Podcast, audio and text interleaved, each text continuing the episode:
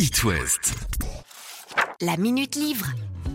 Salut à tous, aujourd'hui je vous propose le livre d'un Finistérien, Ludovic l'Ancien, auteur du Singe d'Arlot. Ce breton pur jus a reçu l'an dernier le prix Fixia du meilleur suspense, et c'est mérité, hein, car le Singe d'Arlot est un formidable polar, c'est l'histoire de Lucas Dorinel, ancien commandant du mythique 36 quai des Orfèvres, démis de ses fonctions suite à un drame personnel.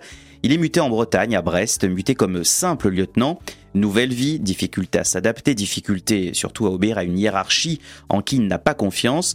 Lucas Dorinel est un ours, un écorché vif, et un matin, il reçoit sur le palier de sa porte un mot sur lequel est inscrit cette phrase Les bêtes seront sacrifiées message énigmatique qu'il va retrouver sur la scène d'un crime particulièrement horrible quelques heures plus tard.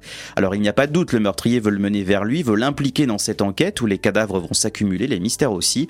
Histoires parallèles qui finissent par se rejoindre et qui mettent en lumière une véritable organisation et surtout une folie d'être humain persuadé d'être au-dessus des lois. Pour les amateurs de polar, je sais que vous êtes nombreux. Franchement, je vous recommande ce livre.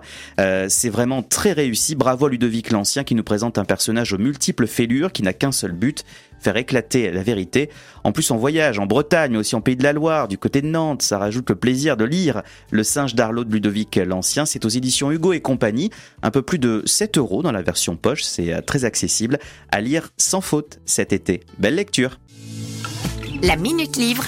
À retrouver en podcast sur itwest.com.